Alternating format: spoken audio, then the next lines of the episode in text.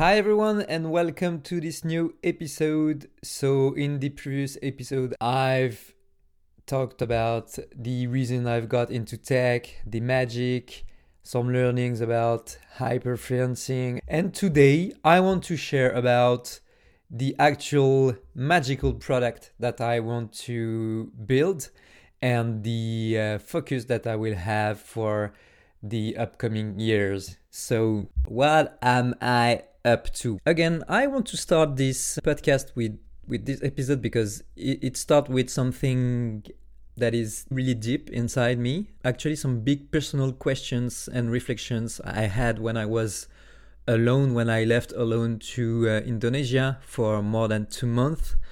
And now I have this idea that I want to try working on, and I want to focus on it for the next 10 years of my life, let's say.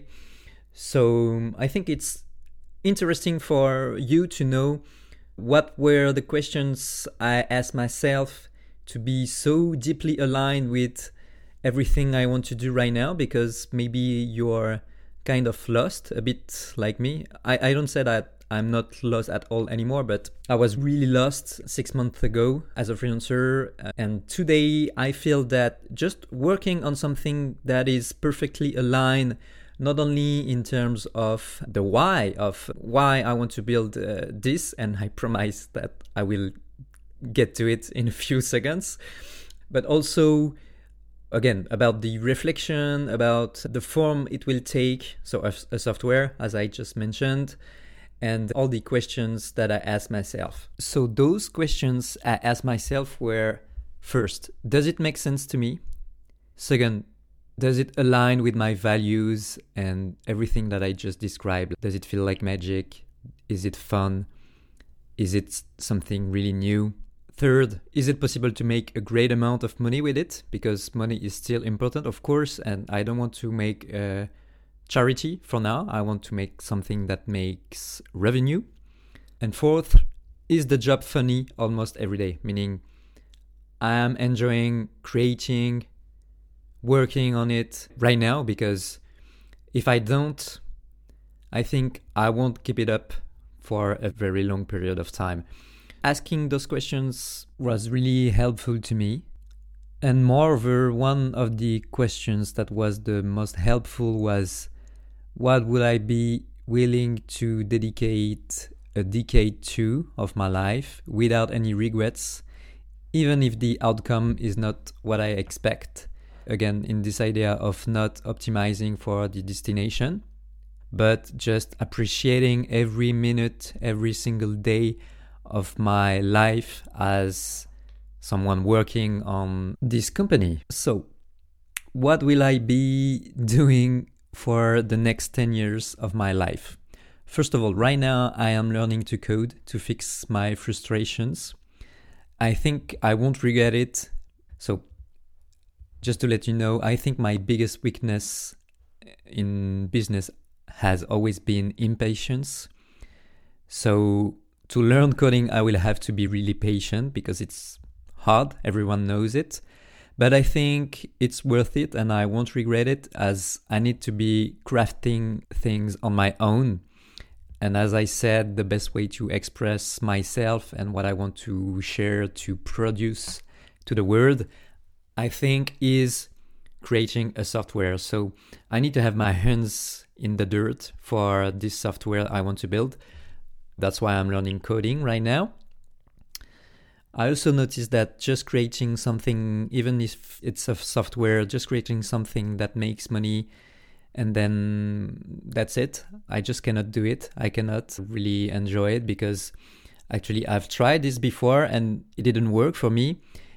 I think things have to make sense. For instance, I tried to sell things with e commerce on Shopify, like I think almost everyone in the 20 to 25 years old range. But I, I, I just can't if it's not something that resonates with me and my why and the reason I am on this planet. Speaking about the planet, I think e commerce and dropshipping are, of course, terrible for the planet. So that's also why I decided to stop it. I also tried to previously uh, do a newsletter and a podcast with my best friend Antoine. Uh, Antoine, gros bisous if you are listening to this.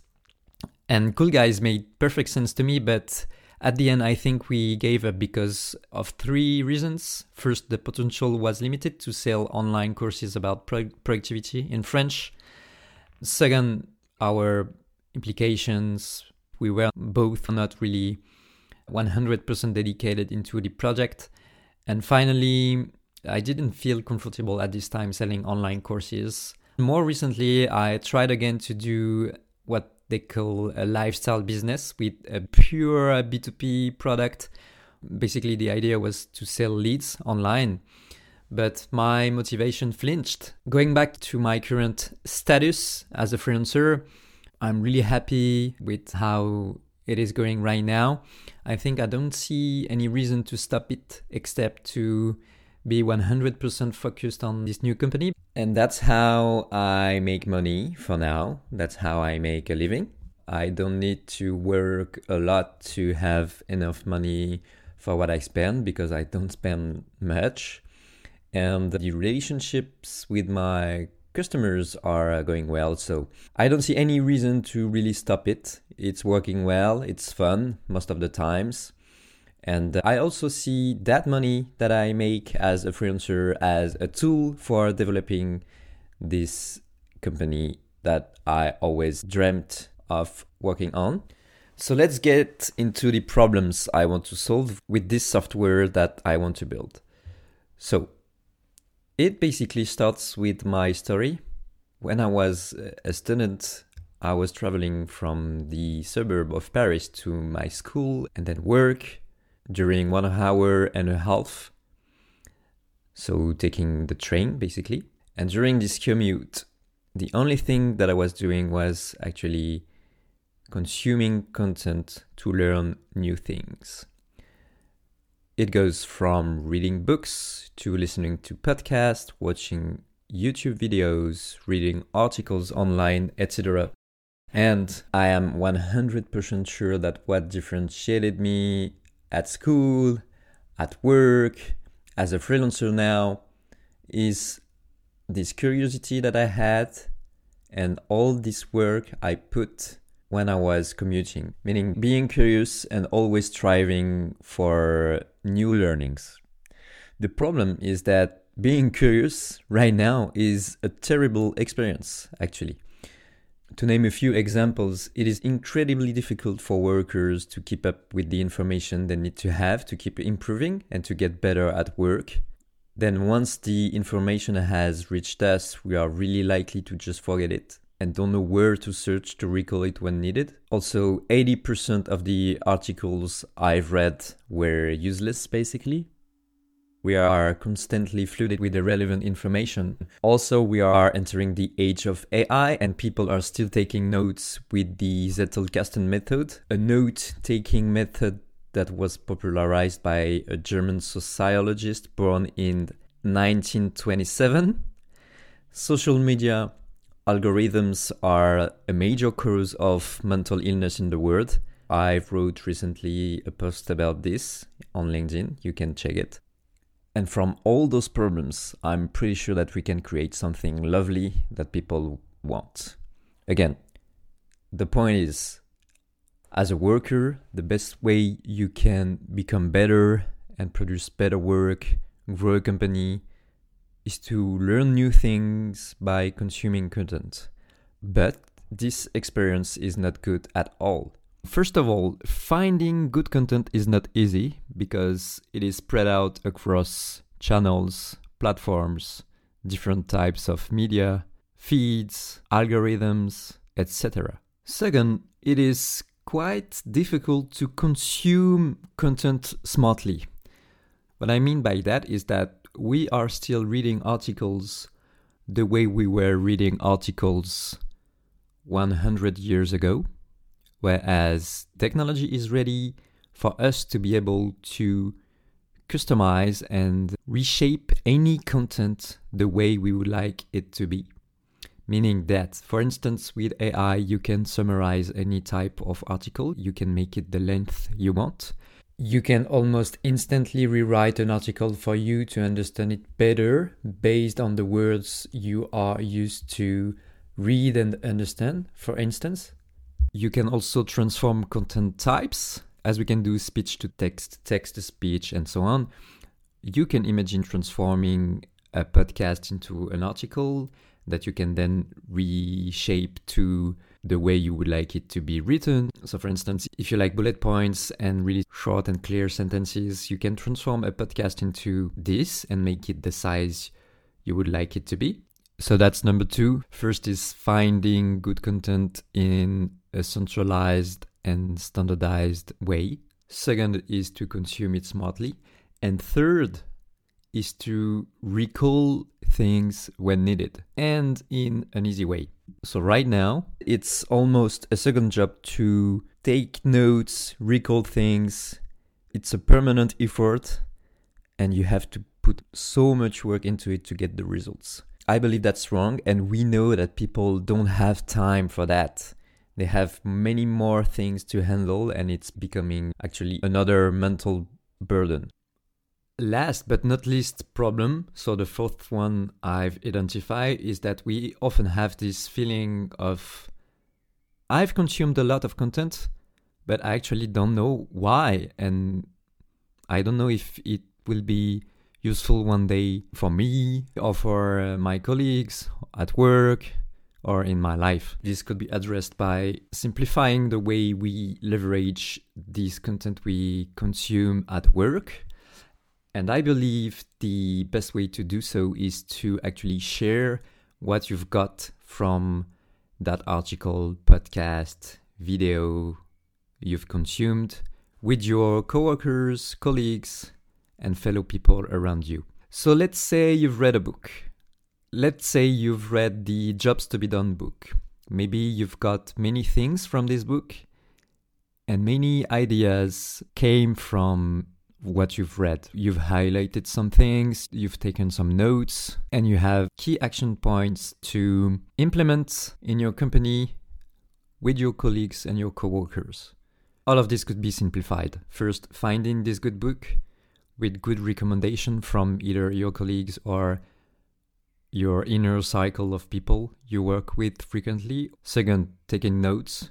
You can imagine highlighting something and automatically creating notes the way you are used to write.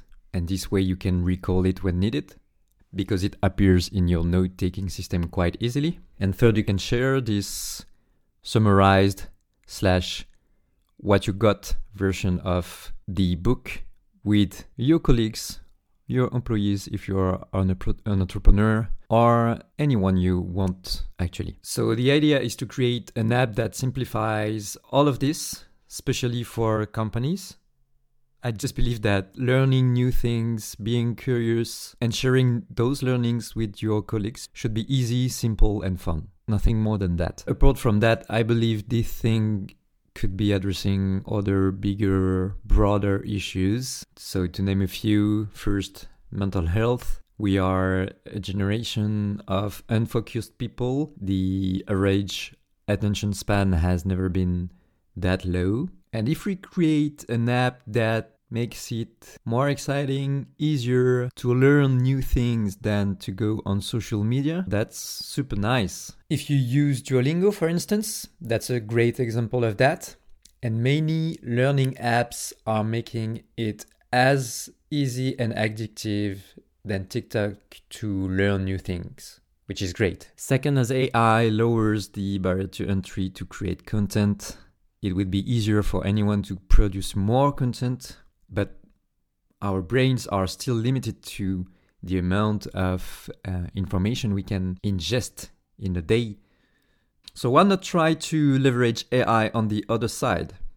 Not to produce more content, but to consume it in a better and healthier way. So there are many ways to address the different problems and it is not obvious to know where to start, what angle and positioning we should take, but it's still quite fun to work on that. It doesn't really matter what issue we are addressing first because any of those is nice to fix, in my opinion. All right, so that's it for today. Thanks for listening. Please let me know in the comments or by DM, whatever, what you think about this format of podcast. I'm loving recording it, editing it, and posting it. In the next episode, I will share about how the product is different and many more of the ideas that I have in mind. See you there.